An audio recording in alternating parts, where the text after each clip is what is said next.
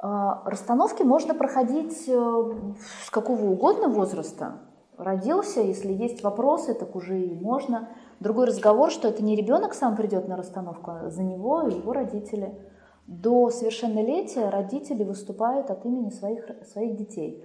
После совершеннолетия, даже если родитель очень сильно хочет исправить судьбу своего ребенка, мы не можем для... А возраст совершеннолетия какой? 16-18. Я могу, я участвовать без его ведома. ведома да? Да. Я имею право. Да, вы, вы, вы родитель, вы имеете право. Тогда ситуация изменится у него, да? Да. После 18-летия уж точно мы не можем, например, прийти на расстановку и сказать, там, меня не устраивает, э, что там у моего сына, которому 40 лет, э, не складывается личная жизнь.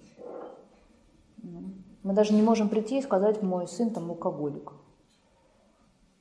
Мы не можем. Потому что это жизнь уже взрослого, самодостаточного человека, который сам способен принять решение. И если он хочет что-то изменить в своей жизни, то он должен приложить к этому ответственность и дойти своими ножками сам.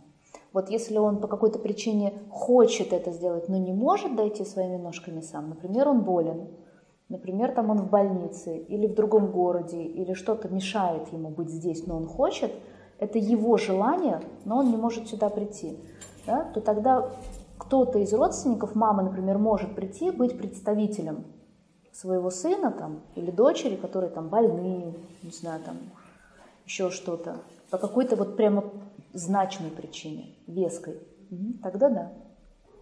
Но человек должен обязательно об этом знать. А не так, что мы придумали изменить э, жизнь и судьбу другого человека. Так это не работает. Ну, то есть мы не можем в это вмешаться.